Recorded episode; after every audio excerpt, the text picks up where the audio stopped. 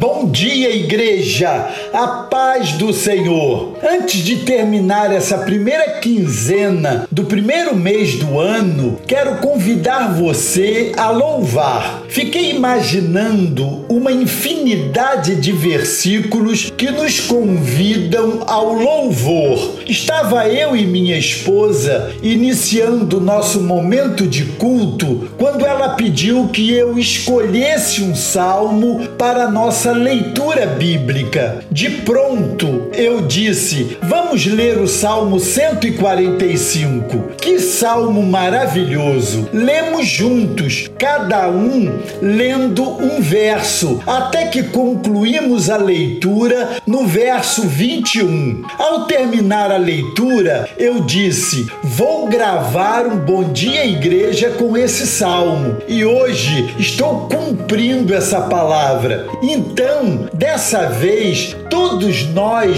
juntos vamos ler o Salmo 145, verso 21, que diz assim: A minha boca falará o louvor do Senhor, e toda carne louvará o seu santo nome pelos séculos dos séculos e para sempre. A Bíblia afirma que Deus habita aos louvores. Salmo 22, verso 3. O ato de louvar é uma intensa celebração da fé que temos e da realidade do nosso relacionamento com o Senhor. Quando louvamos, injetamos adrenalina celestial, espiritual em nosso espírito. A alma se alegra, o corpo se move para celebrar o Todo-Poderoso. Os salmos nos convidam constantemente a louvar ao Senhor, a louvar o nosso Criador. Quando louvamos, já recebemos vitória. Quero te dar uma receita espiritual que tenho aprendido. Há momentos em que louvar é a melhor forma